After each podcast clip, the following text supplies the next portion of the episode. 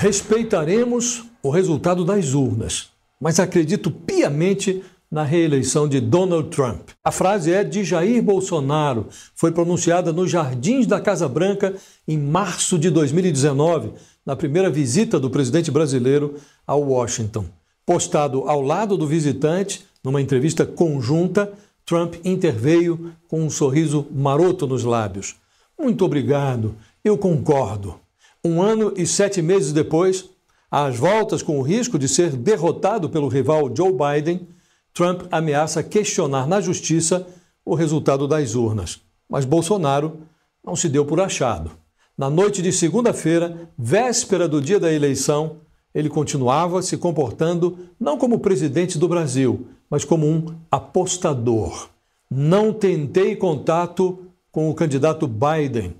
Tampouco pedi ao nosso embaixador para fazê-lo, escreveu Bolsonaro no Twitter. Quanto às eleições, todos sabem do respeito que tenho pelos Estados Unidos, bem como do bom relacionamento com o presidente Trump.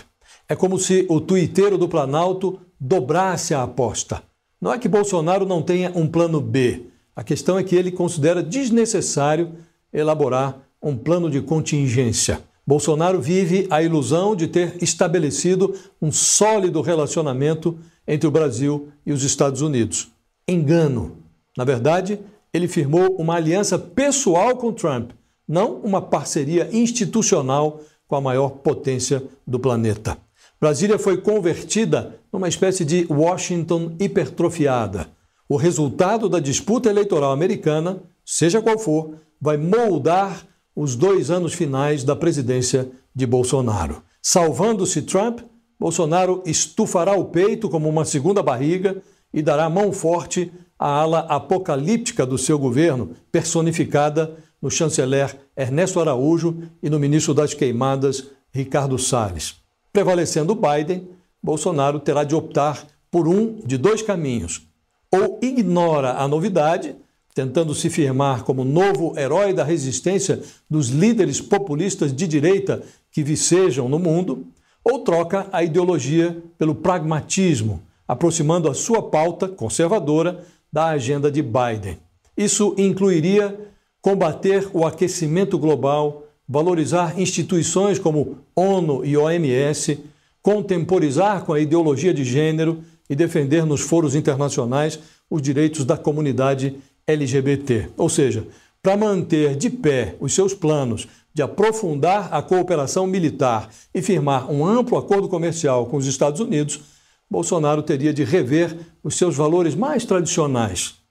Quando Joe Biden mencionou num debate a ideia de criar um fundo internacional de 20 bilhões de dólares para ajudar o Brasil a preservar a floresta amazônica sob pena de sofrer sanções comerciais, Bolsonaro fez pose de ofendido. O Brasil mudou e não aceita subornos, ele disse. Se perder a aposta que fez em Trump, o presidente brasileiro talvez prefira ladrilhar o seu próprio caminho para o inferno a ter que dar o braço a torcer. O problema é que Bolsonaro não descerá às profundezas sozinho. Ele levará junto o Brasil. No momento, a antidiplomacia brasileira coleciona desafetos na América Latina, já se indispôs com países europeus do porte de Alemanha, França e Noruega e trata a China aos pontapés. Nesse ritmo, se perder a escora representada por Trump, o Brasil vai acabar realizando o sonho idealizado pelo chanceler Ernesto Araújo de se consolidar como um pária mundial. Bolsonaro olha para as urnas da Flórida e da Pensilvânia como se enxergasse nelas uma prévia de 2022.